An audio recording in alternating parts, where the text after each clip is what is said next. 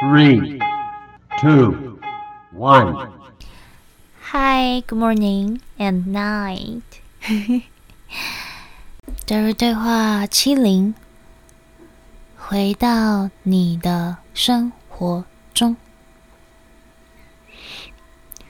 有人问德瑞，我很困惑，我不知道我们是来这里做什么的。我们只是成为存在的状态，然后到生活中去体验和学习吗？还是说，我们应该试着打破这个现实世界的牢笼，以便获得嗯自由呢？有人说，如果你能够在生活中，有觉知的去觉察，你就会发现，大多数的人都自动进入群体意识中的机械行为模式。觉察，你就会发现，他们总是重复做着同一件事，而不是主动去创造。我们不会说打破牢笼。获得自由，因为这不是你们坐在那里咆哮一下就可以解决的问题。有觉知的行为和群体意识中的机械行为是完全不同的。换句话说，当你能够开始觉察自己，有意识的在物质世界体验。你就会发现改变的发生。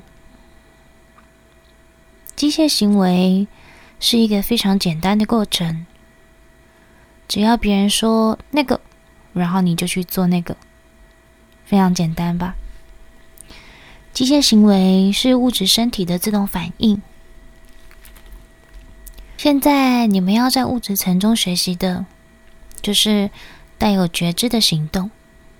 你观察别人的机械行为，然后做出最适合自己的行动。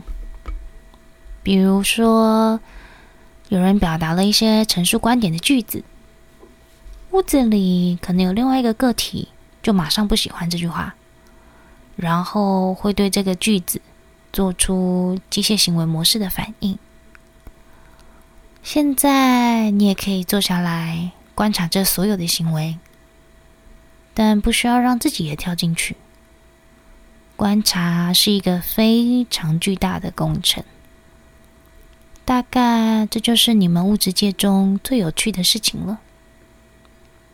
让我们这样说吧：你和其他的个体在一个企业中工作，你的身体是一个需要教他学习的小朋友。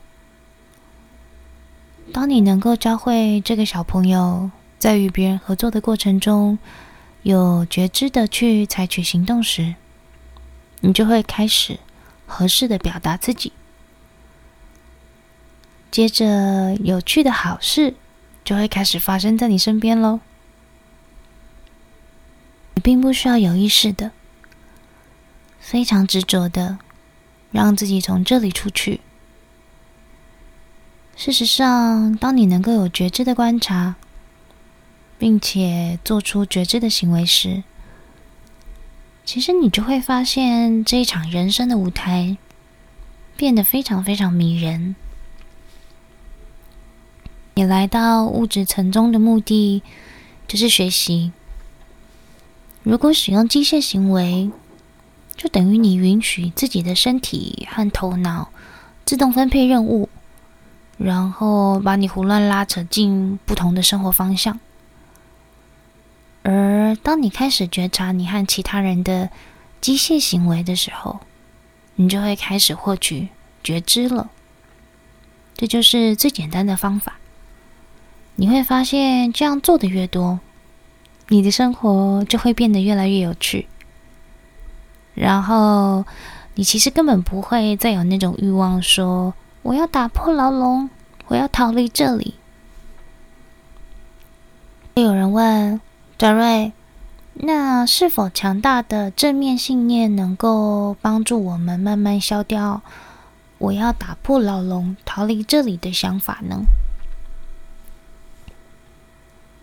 德瑞说：“事情是这样的，当你能够开始观察头脑的思维模式和物质身体的运作时，你就好像站在身体的外面。”从外往里面看，从这个角度出发，你会变得越来越对生活着迷。通过在观察生活的过程中，你会发现自己开始真正的生活了。生活这两个字将会变得越来越大。超出了你的头脑以往所能理解的范围，这将是一个非常宏伟的体验哦。回到你的生活中去，当你开始真正生活在物质身体和头脑中时，你就会发现头脑中的杂念慢慢转变了。这种转变是非常有趣的，因为你开始有觉知的。训练头脑和身体，从宇宙讯息，还有你的心灵、你的真我，获取你所需要的讯息。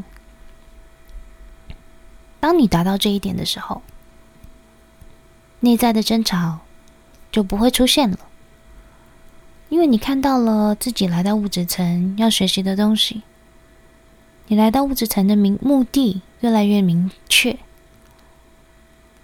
而你的头脑、身体和体验将不会再打架了。你开始进入每一场体验，打开你的眼睛，去探索你到底还能够从中学到什么。嗯，你不再将他们看成悲剧，你也不会再像小孩子那样坐在那里又哭又闹。当你带着觉知。这一切将变得非常非常非常有趣，而这个过程也是自然而然发生的哦。谢谢，我们是大瑞。